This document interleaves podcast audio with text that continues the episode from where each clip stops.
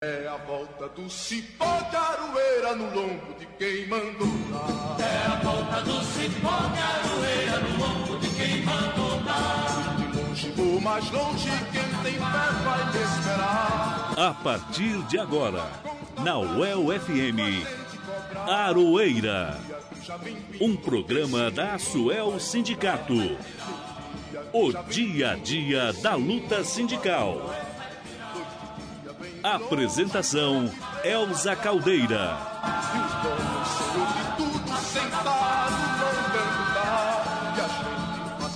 Boa tarde, ouvintes da Rádio El FM. Estamos começando agora a edição de número 95 do programa Aroeira, o informativo radiofônico da Asuel Sindicato e do Sindiprol Aduel.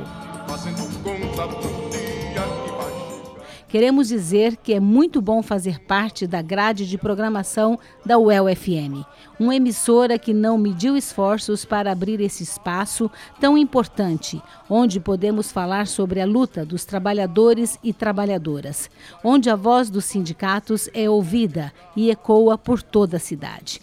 Esta rádio, que democraticamente está aberta para todos os segmentos da sociedade, para que todos possam expressar suas ideias, seus temas, seus sonhos. Parabéns ao El FM e a toda a sua equipe. Que venham mais 30 anos de história. Quero iniciar saudando ao nosso querido editor Pedro Carvalho, que comanda a nossa técnica de som de hoje. E se você quer enviar mensagens aqui para o Aroeira, saiba que nós queremos muito a sua participação. Manda mensagem para a gente no WhatsApp 991851976. Eu vou repetir, 991851976. Ou também pelo e-mail jornalismoaçuel.gmail.com. E vamos aos destaques desta edição. Governo suspende horas extras e serviços essenciais de saúde podem ser suspensos em dezembro. A Suel tem novo canal de comunicação para tirar as dúvidas sobre os direitos dos servidores. Coletivo de sindicatos declara apoio à promotora de saúde Suzana Lacerda e promove live para debater a situação da Covid-19 em Londrina. Na coluna Matula do Direito, Reginaldo Melhado fala sobre a importância da independência da magistratura. E no boletim Sindipro Aduel, Guilherme Bernardi fala sobre uma conquista de professores da UEL, da UEMP e da Unespar Apucarana, que vão poder receber valores cobrados indevidamente entre 2005 a 2010. E você não pode perder hoje mais uma edição do informativo Central do Brasil. Você está ouvindo o programa Aroeira. O dia a dia da luta sindical. E vamos às notícias. Em plena pandemia e com a ameaça de chegada da nova onda que pode aumentar a contaminação pelo novo coronavírus, o governo de Ratinho Júnior, por meio da Secretaria Estadual da Fazenda do Paraná, não autorizou o quantitativo de horas extras que mantém os serviços essenciais da UEL. As solicitações para o pagamento das horas extras são encaminhadas pela universidade a cada trimestre para análise da Comissão de Política Salarial do Estado do Paraná, a CPS, mas desta vez a sétima inspetoria do Tribunal de Contas do Estado não atendeu à instituição e por isso o Conselho de Administração da universidade aprovou a suspensão do pagamento de horas extras a partir do próximo dia 16 de dezembro. Para o reitor Sérgio Carvalho, a suspensão das horas extras poderá causar um caos na saúde pública de Londrina. Mas ele garante que já estão sendo tomadas as ações para reverter esta situação. A negativa da Secretaria de Fazenda de autorizar e de alocar recursos para o pagamento de horas extras para a UEL, é, para nós causa um, um espanto muito grande, uma vez que as horas extras praticadas na UEL são alocadas, na sua imensa maioria, para os serviços de saúde que a instituição é, presta para a sociedade. 75% é para o HU, mais um outro percentual é para a clínica odontológica, um outro percentual é para o HV, que é saúde, que cuida de zoonoses, cuida dos, dos, animais de guarda que estão sob guarda das famílias mais carentes de Londrina e região. É, a nossa bebê clínica, a nossa clínica psicológica, enfim, nosso HC.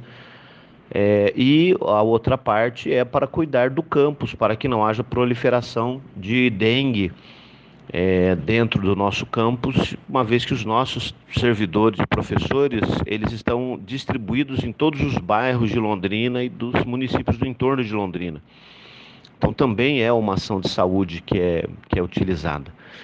E nós é, temos uma reunião da Comissão de Política Salarial na semana que vem.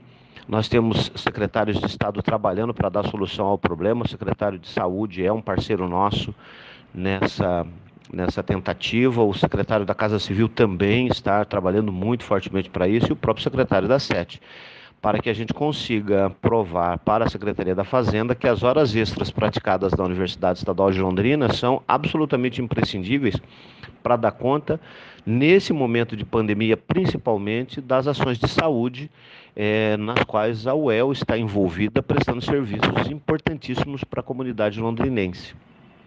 E no entanto, é, é preciso dar solução é, na Fazenda para isso, para que o Tribunal de Contas é, retire a recomendação. E é importante lembrar também a todos e a todas que as demais universidades passam por problemas semelhantes. A única, o único problema é o tempo porque elas ainda não foram notificadas pelo Tribunal de Contas acerca disso, uma vez que elas têm uma forma de pedido que é defasada no tempo em relação ao UEL. A UEL é uma das primeiras que pede, portanto, ela foi a primeira a receber essa, essa notificação do Tribunal de Contas. E, mas nós vamos conseguir, eu tenho certeza absoluta que com a mobilização e a unidade da comunidade interna da UEL e da sociedade londrinense, nós conseguiremos convencer e provar que essas horas extras são horas extras imprescindíveis e que ninguém faz farra de horas extras nas universidades públicas do estado do Paraná. Como explicou o reitor, caso as horas extras sejam suspensas, serão reduzidas a prestação de serviços essenciais no hospital universitário, no ambulatório do HU do campus universitário, hospital veterinário, clínica odontológica e clínica psicológica, sendo que o HU será o mais prejudicado. De acordo com a superintendente do Hospital Universitário, Viviane Feijó, é inadmissível que as horas extras sejam cortadas. Por isso, estão sendo feitos contatos com várias lideranças políticas para mediar junto ao governo do estado, tudo para que essa situação seja resolvida o mais breve possível. É importante ressaltar que nesse momento estratégico do Hospital Universitário no enfrentamento da pandemia, isso vem como uma notícia bastante preocupante, né? É, infelizmente, se essa ação for convalidada a partir do dia 16, nós podemos ter instalado uma crise assistencial na saúde pública bastante importante, dado a relevância do nosso trabalho prestado junto à população. É, enquanto superintendente do Hospital Universitário, nós acionamos todos os deputados da base, né? Ontem recebemos a visita do deputado Tiago Amaral, acionamos o doutor Tercílio, é, contactamos o deputado Cobra, bem como o Ministério Público, secretário de Saúde do Estado, secretário de Saúde do município, para que todos os esforços sejam formados e somados a favor né, da reversão e do reconhecimento das horas extras relacionadas à prestação dos serviços de saúde. Em especial, né, falo pelo Hospital Universitário. Tenho colocado que nós vamos estar é, buscando sanar essa dificuldade através do diálogo junto às autoridades, né? Estaremos até o último minuto dessa data propositiva pelo Conselho de Administração, é, buscando, através do diálogo, a manutenção das nossas atividades porque o nosso interesse é coibir qualquer tipo de prejuízo assistencial para a população ou também qualquer tipo de dano administrativo aos nossos colaboradores que vêm vestindo a camisa e trabalhando estrategicamente nas diversas áreas do hospital universitário, e em especial também no enfrentamento da Covid. Encerro a minha fala dizendo que, enquanto gestão, eu estou confiante na sensibilidade do governo do estado, que vem investindo esforços no hospital para o enfrentamento da pandemia, para a renovação do nosso parque tecnológico. E perante todos esses fatos já apontados, eh, acreditamos em ações que possam reverberar a favor da manutenção da integralidade do serviço de excelência que tanto o HU da UEL tem prestado. Né? Através disso, é a nossa busca incessante na, no provimento de condições necessárias para que a gente possa executar o nosso trabalho. Acredito na sensibilidade e na força do diálogo entre as autoridades, né, uma sensibilização concreta dos fatos através da transparência e da lisura de todos os procedimentos encaminhados para que a gente possa reverter essa situação de forma definitiva e estabelecer tanto a convalidação das horas quanto as horas que são necessárias para a manutenção do espaço é, assistencial que o HU ocupa na rede de urgência e emergência. Para se ter uma ideia, a suspensão das horas extras poderá causar um impacto brutal, com o fechamento de 20 leitos de UTI do HU, 120 leitos clínicos, além da redução de 600 exames clínicos por dia. O presidente da Asuel, Marcelo Seabra, lembra que se o governo tivesse feito o chamamento para centenas de pessoas que foram aprovadas nos concursos feitos pela UEL, esta situação não estaria ocorrendo. Corte das horas extras é, no mínimo, uma irresponsabilidade do governo estadual. Nós, há muito tempo, já havíamos pedido que fosse realizado concurso público para preenchimento das vagas de servidores que se aposentam, falecem ou mesmo é, saem da universidade. O quadro funcional hoje tem um déficit de em torno de 1.200 servidores. E essas vagas poderiam ser ocupadas por pessoas que, inclusive, já prestaram concurso público, estão aguardando no entanto, o governo estadual não faz a nomeação dessas pessoas. Em relação aos servidores que já estão na universidade, o que se observa é a sobrecarga de trabalho.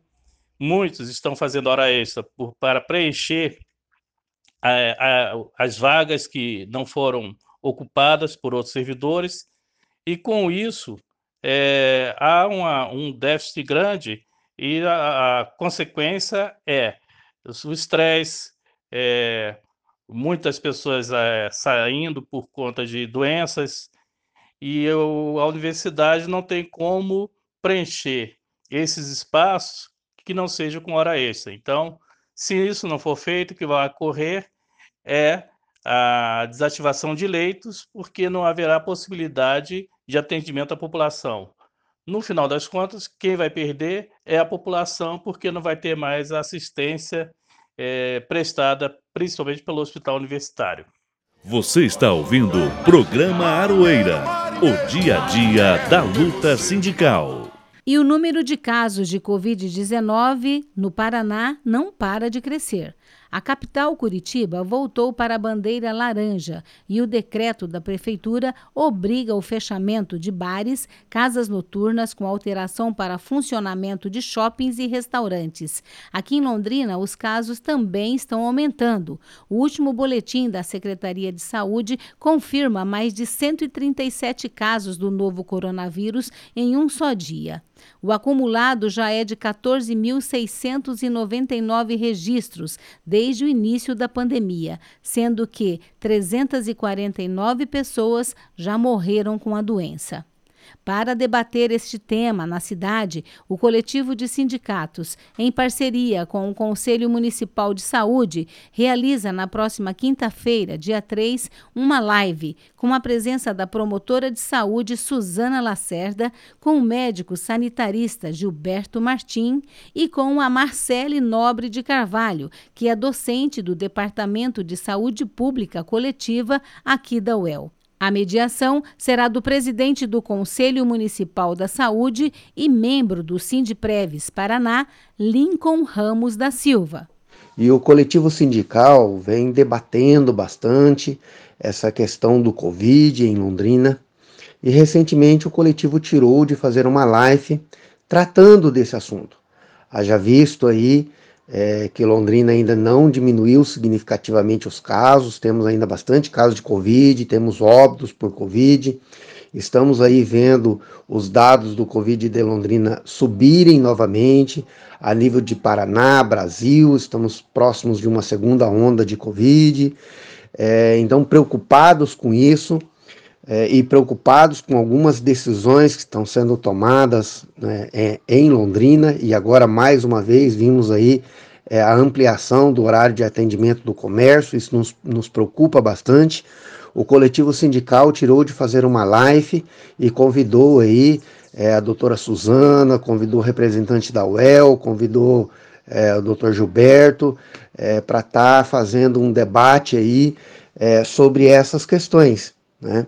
Vamos estar fazendo uma live no dia 3, às 19 horas, onde pretendemos estar discutindo essa problemática de Londrina. Né? E é um debate muito importante, por isso convidamos todos a estar é, participando deste evento. Tá?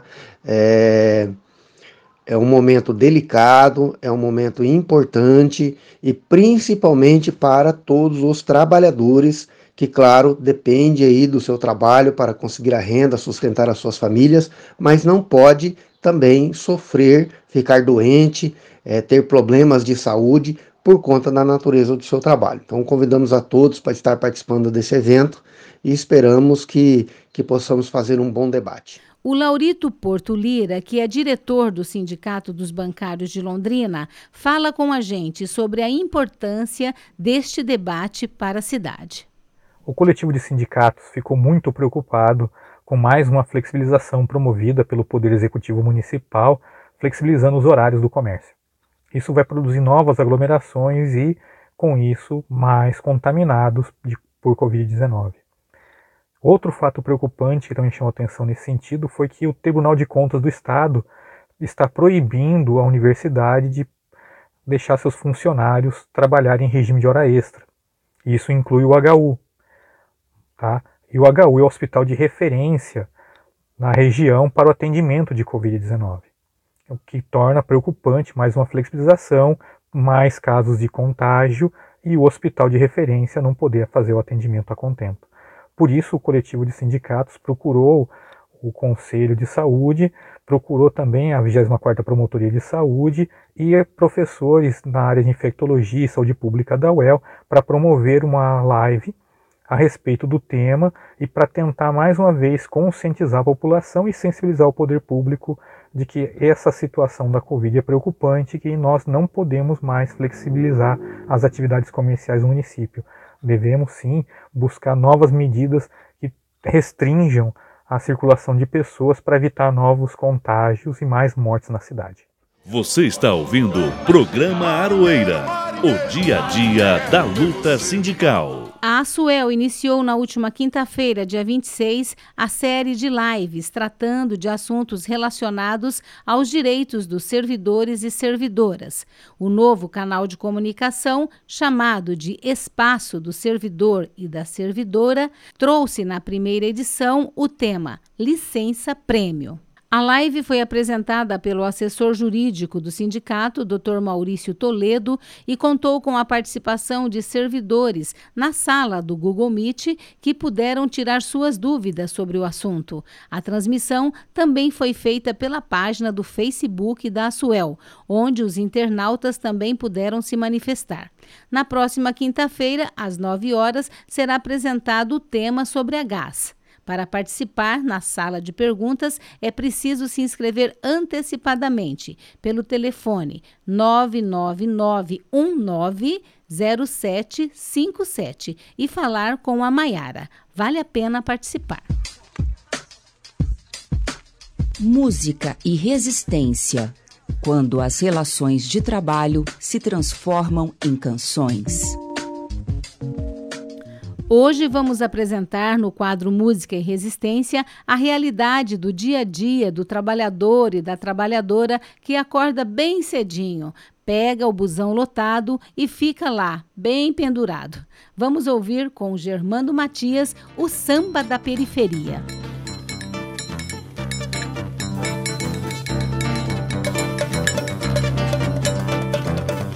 Sou samba, venho da periferia. Não alugo moradia, vivo na voz do povão. Sou pobre de pobreza absoluta, mas tem rico que me escuta. Copo de uísque na mão, meu irmão. Em cores, tudo é lindo, lindo, lindo. Pro turista sou bem-vindo, muito mais pra minha gente. Gente que num ônibus lotado vai batalhar um trocado pendurado igual pingente Gente que no ônibus lotado vai batalhar um trocado Pendurado igual pingente Sou samba do reduto de Itaquera Brasilândia, Sapopemba e Cachoeirinha fruto da cabeça da galera. Orelha do tocado na garrafa de caninha E também na latinha. Sou samba, venho da periferia Não alugo moradia Vivo na voz do povão. Sou pobre de pobreza absoluta Mas delego quem me escuta Copo de uísque na mão, meu irmão. Em cores, tudo é lindo, lindo, lindo Pro turista sou bem-vindo Muito mais pra minha gente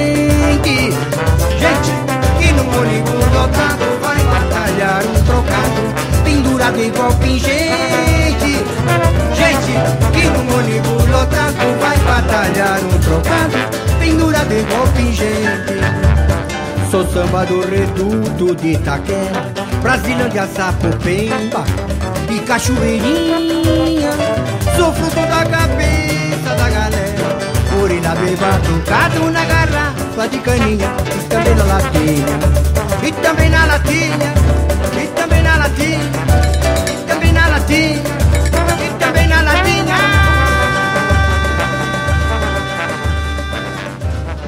Acabamos de ouvir com Germano Matias, Samba da Periferia. Já vem vindo que esse mundo vai virar. A direção da APP Londrina continua na luta pela impugnação do edital 47/2020, que define novas regras para a realização do PSS. A APP quer barrar essa ação por entender que o edital desrespeita os trabalhadores da educação e que a realização de uma prova em plena pandemia vai colocar em risco a vida dos profissionais. E nesta semana teve mais protesto em frente ao núcleo de educação e nós estivemos por lá. Vamos ouvir. Revoga o edital! Revoga o edital! Conversamos com algumas professoras que participaram da manifestação, que, assim como a grande parte da categoria, se sentem cansadas e humilhadas diante das atitudes do governador do estado, Ratinho Júnior, e do secretário de Educação, Renato Feder. Vamos começar ouvindo o que diz a professora Jéssica Mello. Eu tenho uma filha, sou mãe solo, né? E é eu que sustento a casa. Então, é a única, única renda que eu tenho vem do PSS. Preocupada. Fim de ano a gente tem né, essas notas para fechar. Aí agora mais essa prova, mais uma angústia, a gente não sabe se vai conseguir o emprego ano que vem. O PSS é o meu único sustento, então é muita preocupação mesmo. A esperança é que revogue o edital, né? A professora Sandra Claudino, que é do PSS há 17 anos, também está muito aflita com toda essa situação. Ela aproveitou o momento para fazer um apelo ao governo do estado. Eu, eu gostaria de pedir para o governo que o governo se sensibilizasse com a nossa luta e que ele não, não nos visse como inimigo.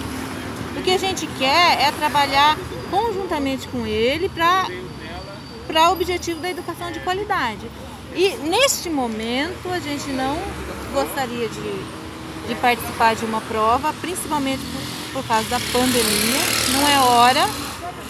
E, se possível, a revogação de edital nesse momento. Fora Feder! Fora Feder! Já o presidente da APP Londrina, Márcio André Ribeiro, declarou que as mudanças no PSS é um projeto pessoal do secretário Renato Feder, que é um empresário na área da educação. Ele lembra que, além da cobrança da taxa de mais de 100 reais para inscrição, agora eles estão vendendo apostilas para as provas. Contudo, a categoria tem recebido apoio de deputados estaduais, federais e secretários do governo do estado. Estamos ganhando apoio político de vários deputados estaduais, de vários secretários também do governo do estado, tá certo?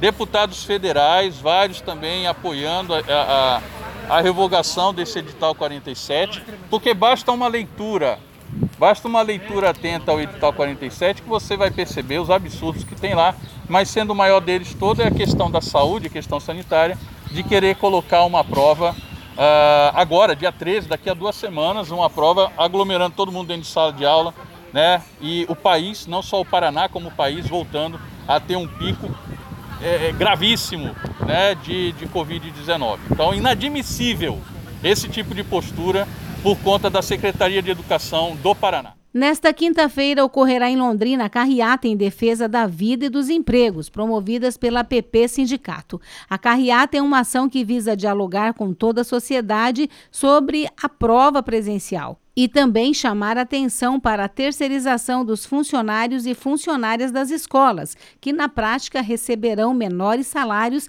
e terão ainda menos direitos. A carreata da APP Sindicato será nesta quinta-feira, às 17 horas, com saída do estacionamento em frente do Moringão. Você está ouvindo o programa Aroeira, o dia a dia da luta sindical. Na semana passada, a sua coluna que tratou do tema sobre o racismo do judiciário causou frisson em muita gente da cidade.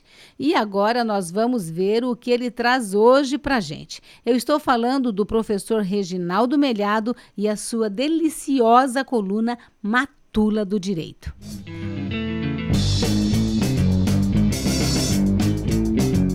Matula do Direito coluna de crítica jurídica pelos caminhos e descaminhos da lei, com o professor Reginaldo Melhado. Olá, ouvinte da UEL-FM. Nestes tempos sombrios de Covid-19, de devastação de direitos é, nesses tempos, nestes tempos em que a gente vê até negro em atitudes racistas contra o movimento negro, vê lésbicas fazendo dobradinha com políticos, com líderes políticos homofóbicos. Enfim, nesse cenário tão difícil, a Matula do Direito fala de dois momentos importantes e felizes para o Poder Judiciário brasileiro. Momentos de afirmação da independência da magistratura pessoal às vezes reclama comigo que eu não falo de coisa boa, então a Matula do Direito de hoje fala de dois episódios muito importantes para a independência judicial. Você sabe que a independência do juiz é um valor fundamental para a democracia e é uma garantia para você, cidadã, cidadão. Quando o juiz assume o seu cargo, ele se compromete, ele jura cumprir e defender a Constituição e as leis as suas decisões são sempre baseadas em alguma norma jurídica que dá fundamento às suas conclusões. Por isso ele tem essas garantias, a garantia de inamovibilidade, ele não pode ser retirado da comarca onde ele se encontra, nem para promoção, se ele não quiser, ele não sai de lá. Ele tem irredutibilidade de vencimentos, ele tem vitaliciedade no cargo. Ele não pode ser ameaçado com redução de ganhos, com ter que mudar com a família, perder o cargo, para ter independência e julgar conforme a Constituição. Coisas que não acontecem sempre na administração pública. Esses tempos atrás, por exemplo, um fiscal do Ibama foi demitido depois de multar o presidente Jair Bolsonaro por pesca ilegal.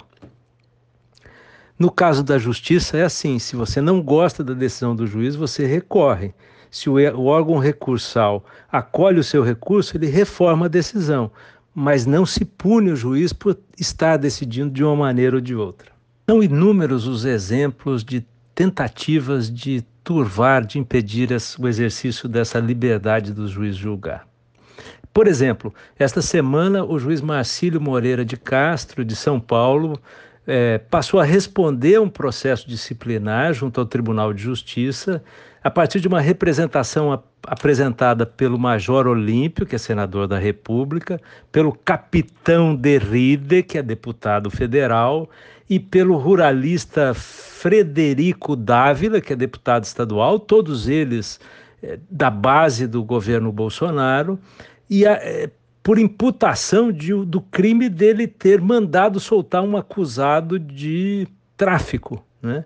O juiz Marcílio entendeu que o flagrante foi ilegal, mandou soltar e eles querem que ele seja punido por isso. Em lugar do Ministério Público recorrer, quer dizer, eles esperam que ele seja punido, não que o tribunal dê uma outra decisão mandando prender, por exemplo. Né? Um outro caso emblemático é o do juiz Roberto Corcioli Filho, de São Paulo também. Ele foi punido pelo Tribunal de Justiça com censura, porque ele estaria mandando soltar muito. Né? O seu crime é ser garantista, ele faz parte daquele grupo de juízes que entendem que a prisão só pode ser deferida, decretada pelo juiz, se houver prova suficiente. Nunca fora dos estritos limites da lei. Então ele re responde a processo administrativo porque manda soltar demais. Né? Esses exemplos se repetem aos borbotões no Brasil e não apenas na área criminal. É, problemas relacionados à infância e juventude, aos direitos dos trabalhadores, enfim, qualquer qualquer assunto que ofenda a moralidade ou a maneira de pensar do, pensamento, do, do, do setor mais conservador provoca essa ânsia punitiva contra os juízes progressistas. Pois bem, agora as duas boas notícias. Esta semana, o Tribunal Regional Federal de São Paulo julgou o caso do juiz Edevaldo de Medeiros.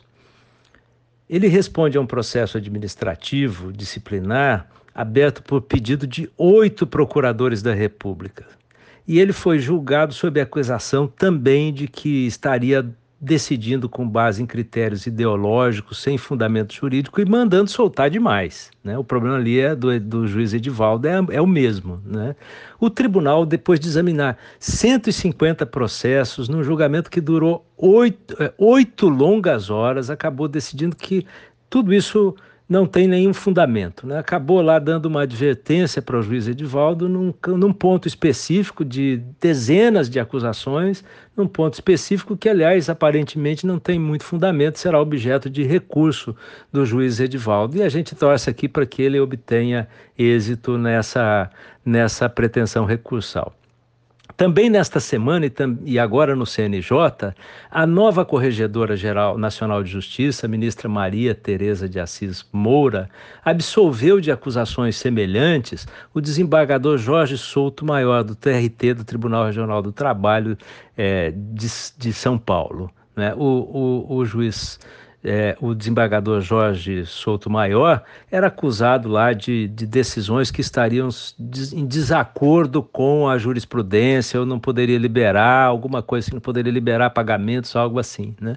E a corregedora foi clara no sentido de que não cabe punir disciplinarmente o magistrado no que tange a decisão de prolações judiciais. Não cabe pena administrativa, disse ela, apenas é, é, por conta de, ou só cabe pena administrativa, ela disse, né? Só quando se trata de uma decisão voluntária de uso indevido do processo como instrumento para obtenção de fim ilícito dizer, que é outra história, é o juiz criminoso que está dando sentença em troca de dinheiro ou para beneficiar ou prejudicar ao, ao, ao, algum interessado ou por interesse político e ideológico, como um caso famoso de um, de, um, de um juiz federal que depois se tornou ministro de Estado, ministro da Justiça. Né? Então, não cabe punição nesses casos de decisão jurisdicional, disse a corregedora. Né? Então, é algo para se celebrar, é algo que, como disse o advogado Luiz Carlos Moro, que defende essas causas no, no CNJ e em outros espaços, né?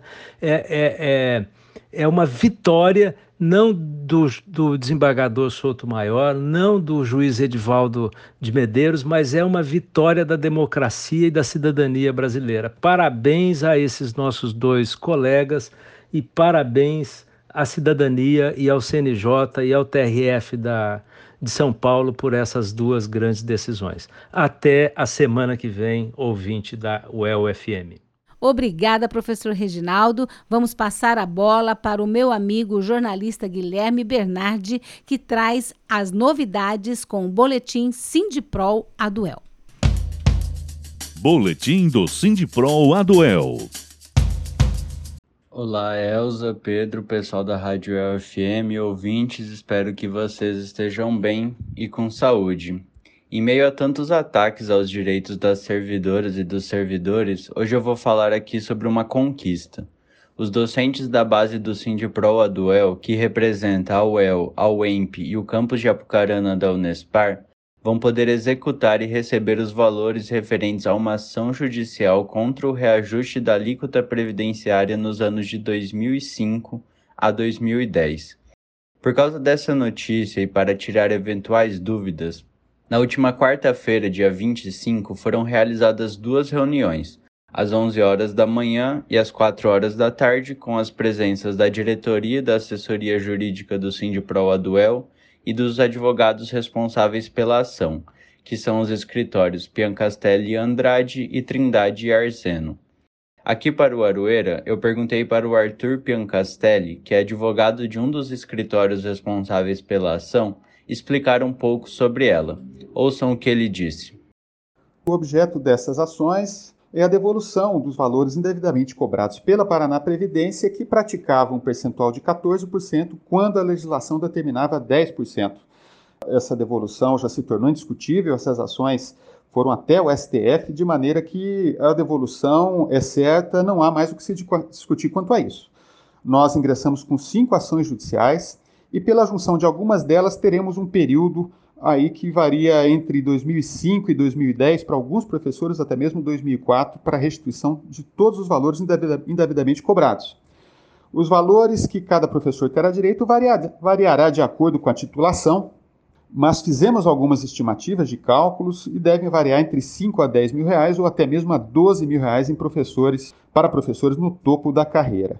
Isso nos permitirá requerer que sejam pagos via RPV. A RPV é um instrumento muito mais rápido que o precatório e que, em torno de 90 dias, o Estado deposita esse valor em juízo. Por lei, ele tem até 90 dias para poder nos pagar.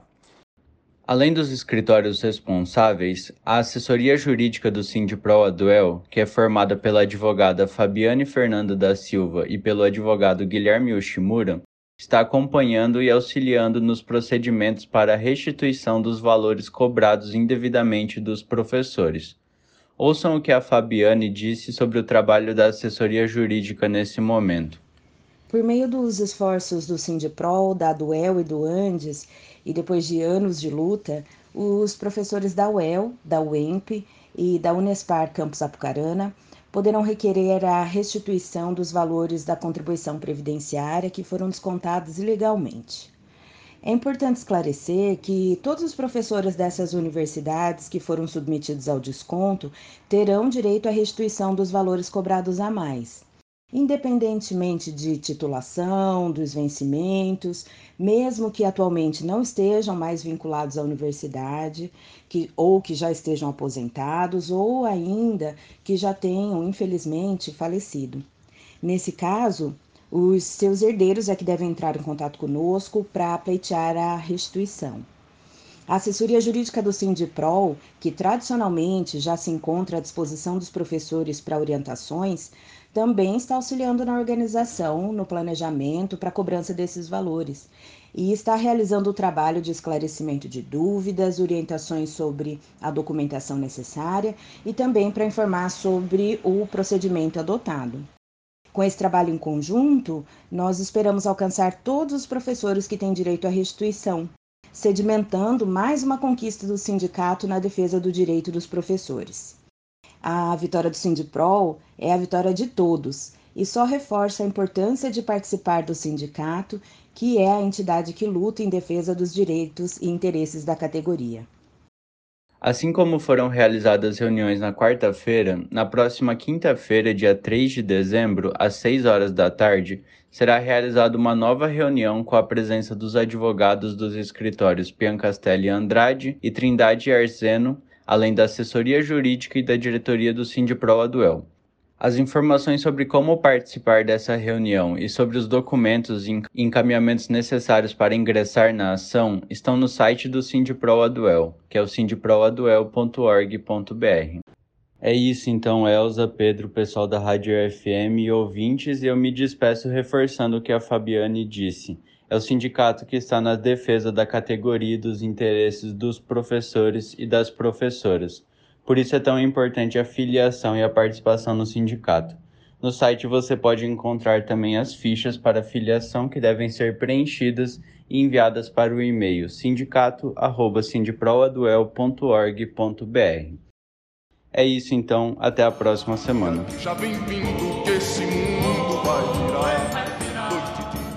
Amanhã acontece o segundo turno das eleições. Mais de 38 milhões de pessoas voltam às urnas para eleger prefeitos de 57 cidades. São 18 capitais e 49 municípios. Aqui no Paraná, apenas a cidade de Ponta Grossa terá o segundo turno e com duas mulheres concorrendo, um fato inédito no estado.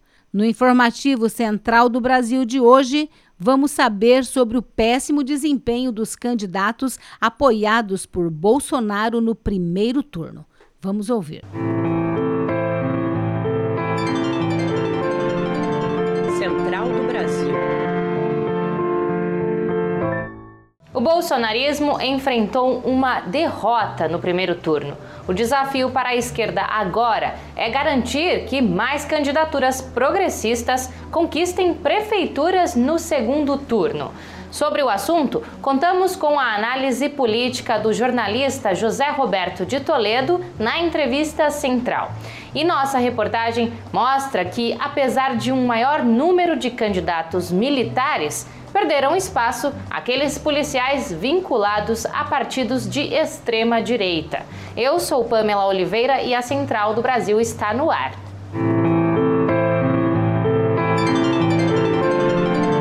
Central do Brasil.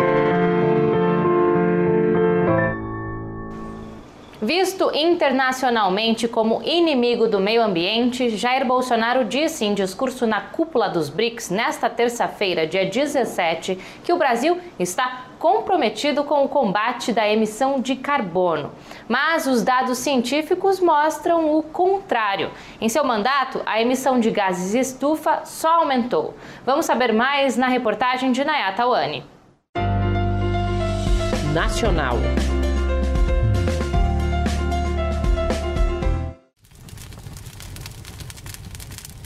Um levantamento recente do Observatório do Clima, com mais de 50 ONGs, apontou que as emissões de gases estufa do Brasil aumentaram quase 10% no primeiro ano do governo de Jair Bolsonaro.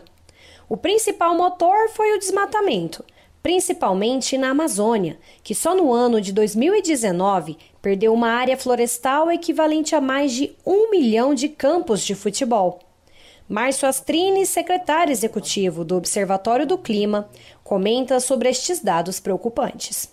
Exatamente o aumento do desmatamento que levou ao aumento dessas emissões. No primeiro ano do governo Bolsonaro, esse incremento de destruição florestal, principalmente na Amazônia, foi de 34%. Todo esse desmatamento, todo esse aumento de emissões, ele está diretamente vinculado às políticas antiambientais do governo, políticas que favorecem o crime ambiental, favorecem a grilagem de terra, o desmatamento, extração ilegal de madeira, o garimpo ilegal. O mesmo estudo ainda mostra que a agropecuária foi responsável por 72% destas emissões. O agronegócio utiliza de várias práticas que superexploram o meio ambiente, como o uso de correntões para derrubada de árvores em larga escala, fogo na vegetação e diversas outras técnicas que desmatam os biomas nacionais. A engenheira ambiental Isabela Souza explica o quanto a política do atual governo acelera a destruição da natureza. Hoje a gente percebe uma tentativa mais nítida de enfraquecer essa política, de enfraquecer essa governança ambiental. É, isso se faz perceber principalmente através dos baixos investimentos na área, né, além de discursos desencontrados, um ministério desorganizado. Novamente, a população do Amapá foi vítima de um apagão total. Nesta terça-feira, dia 17, um problema no sistema de distribuição de energia elétrica na usina hidrelétrica de Coroaci Nunes deixou os 13 municípios afetados pelo primeiro apagão outra vez totalmente sem luz. Para piorar a situação, as pessoas têm reclamado de falhas no sistema de rodízio de energia entre os municípios afetados, que vem sendo empregado desde 7 de novembro. Com o estado de calamidade indo para a terceira semana sem soluções efetivas, o número de infectados por Covid-19 aumentou e o atendimento aos pacientes com coronavírus também está prejudicado. Nos últimos 15 dias, o número de mortes saltou de 4 para 26 vítimas fatais da doença. E vamos para a parada cultural. O músico do Piauí, Pedro Munhoz, dá uma sugestão de livro para quem gosta de conhecer a história da música popular brasileira. Parada Cultural. O livro do José Ramos Tinhorão, que eu resgatei aqui da minha estante de livros, é História Social da Música Popular Brasileira. Um livro sempre atual e que eu estou relendo exatamente diante do que estamos vivendo.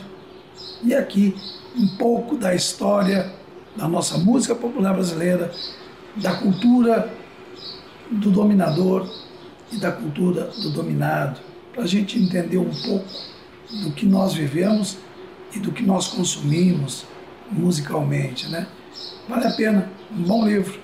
José Ramos Senhorão, História Social da Música Popular Brasileira. A cada 10 policiais militares que se candidataram nestas eleições, um foi eleito. Essa é a média geral no Brasil, mas no estado do Mato Grosso, por exemplo, um a cada cinco policiais candidatos a vereador conquistou um espaço na Câmara Municipal. Afonso Bezerra nos mostra qual o perfil desses policiais eleitos. Trilhos do Brasil. Os dados do TSE apontam que do universo de 8 mil candidatos militares, policiais ou delegados, 10% conseguiram ser eleitos no último domingo, a maioria por partidos vinculados à direita tradicional, como MDB, PP e PSD.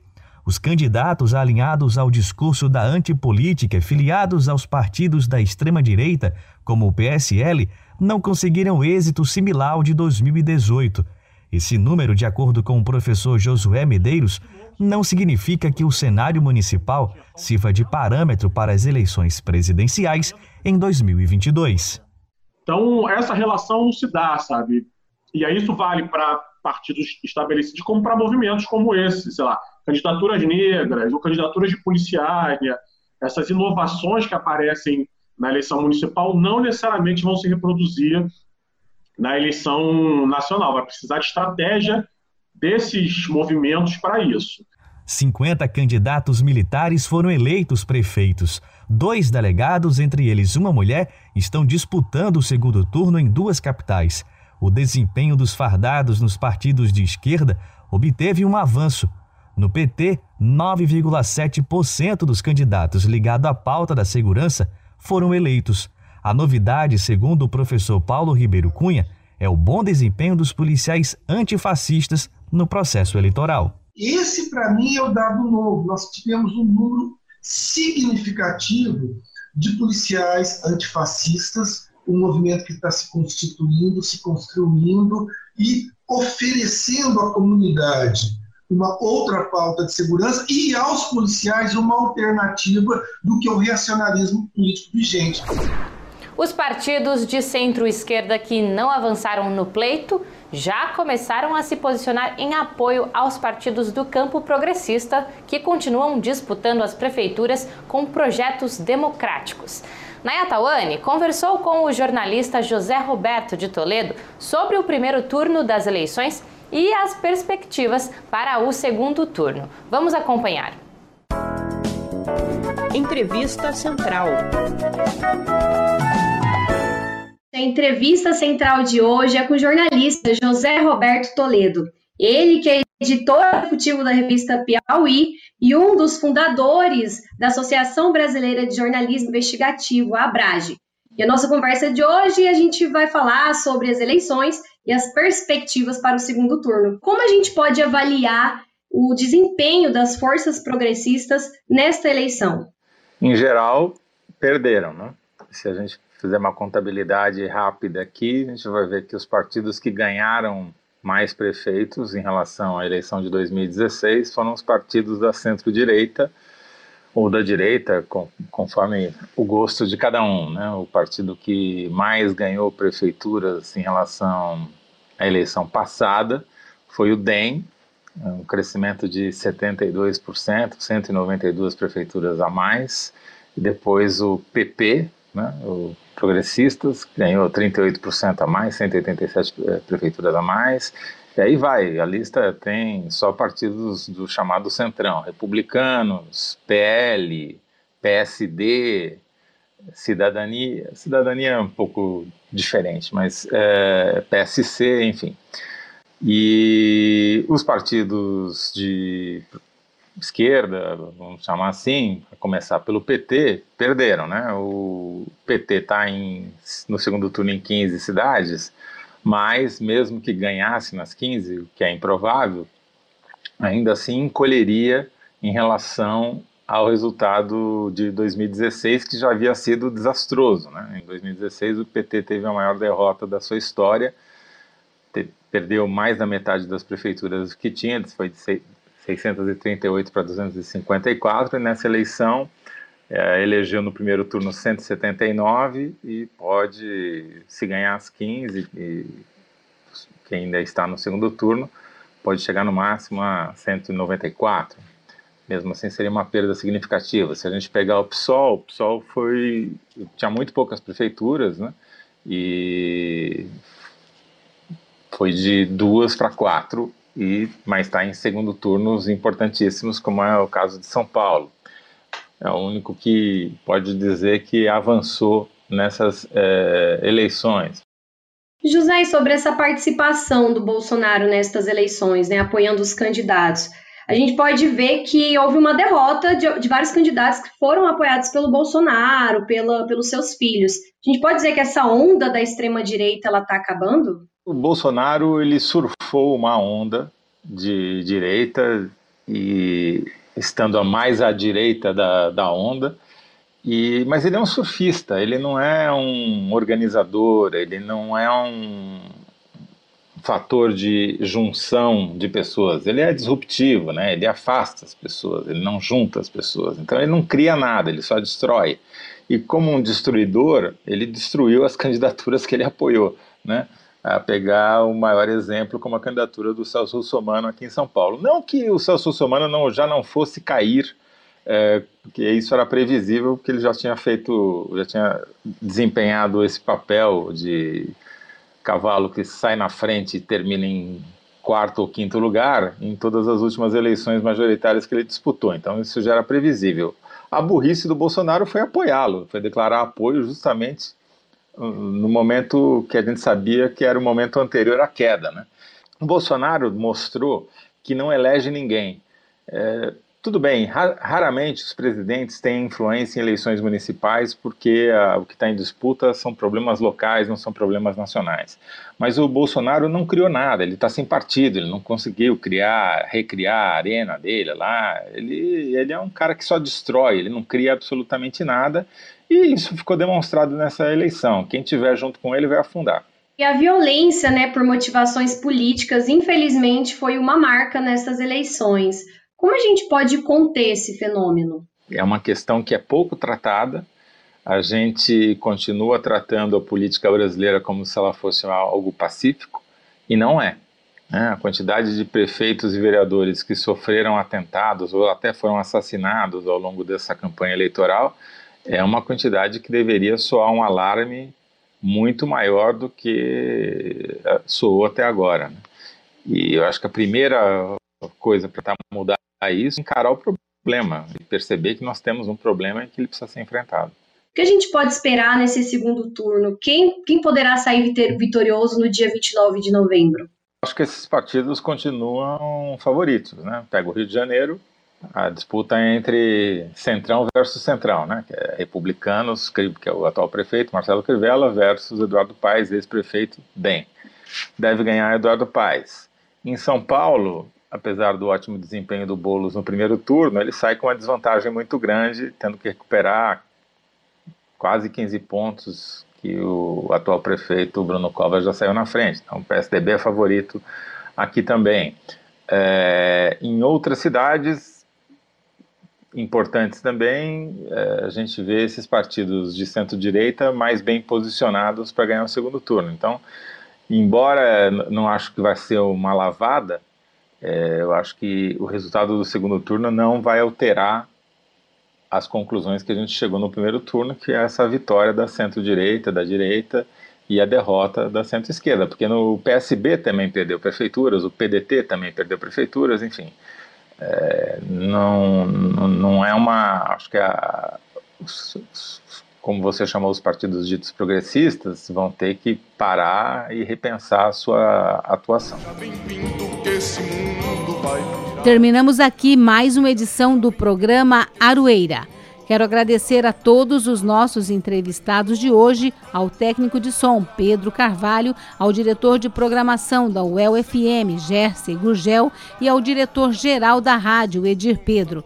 Também quero agradecer principalmente a você, querido e querido ouvinte. Muito obrigada pela sua audiência. Na semana que vem eu tô de volta. Até lá! Caroeira no lombo de quem mandou dar. É a volta do cipó, caroeira no lombo de quem mandou dar. De longe ou mais longe, quem tem fé vai me esperar. A Rádio El FM apresentou Aroeira, um programa da Suel Sindicato. O dia a dia da luta sindical. Noite de dia vem de longe, branco e